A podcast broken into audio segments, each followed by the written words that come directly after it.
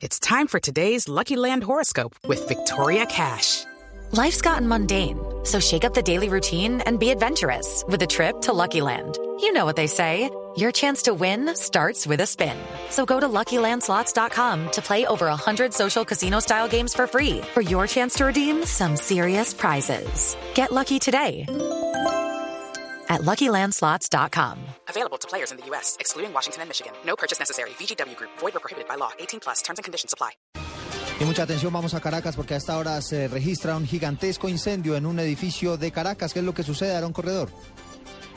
Hola Eduardo, buenas tardes. A esta hora hay un incendio en el edificio Brangler, que es un edificio de ropa, específicamente de jean, un edificio que queda ubicado sobre la avenida Fuerzas Armadas con la avenida Panteón, donde quedaba la antigua casa Copey. El edificio queda aproximadamente a unas 10 cuadras del Palacio de Miraflores.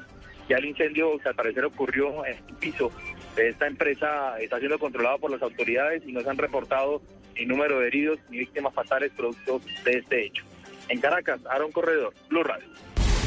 Aaron, antes de que se retire, ¿tiene usted información de que este incendio tenga algo que ver con la crisis política que hay en el vecino país?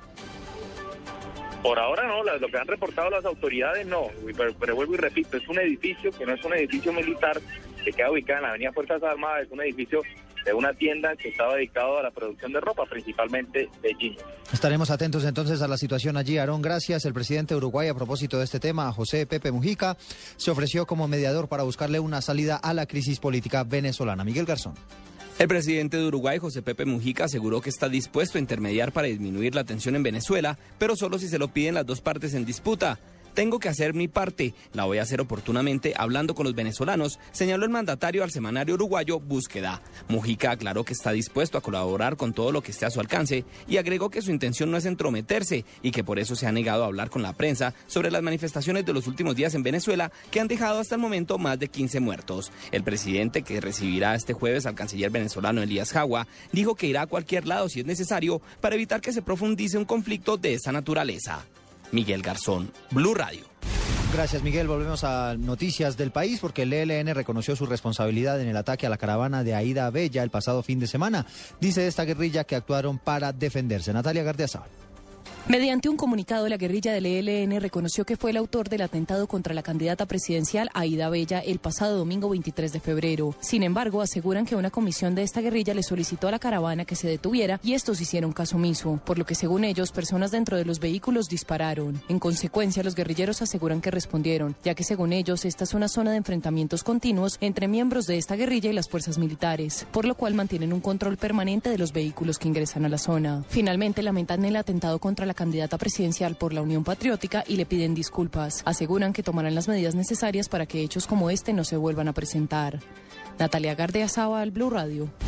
Siguen las alteraciones de orden público en el norte de Antioquia. Tres muertos dejan combates entre el ejército y los urabeños en el municipio de Briseño. Byron García. El hecho ocurrió en el corregimiento Las Auras en los límites con Yarumal. Según el secretario de gobierno de Antioquia, Santiago Londoño, la ofensiva dejó dos miembros de la banda criminal muertos y una baja en el ejército. El resultado del bate son eh, dos eh, miembros de los baqueros muertos, seis detenidos y un, eh, un, soldado desafortunadamente también murió en, en ese hecho. Durante el operativo también fueron capturados seis integrantes de este grupo delincuencial. En Medellín, Byron García, Blue Radio. La Unión Europea se pronunció en torno a la decisión que adoptó el Parlamento del viejo continente de levantar la exigencia de visas para los colombianos. El reporte con Jenny Navarro. Así es, la Unión Europea dice que la solución encontrada para incluir a Perú y a Colombia en la lista de visados es un buen resultado. Logra el equilibrio correcto entre el deseo de ofrecer viajar sin visado a los colombianos y la necesidad de evitar riesgos migratorios y salvaguardar la seguridad de la Unión Europea.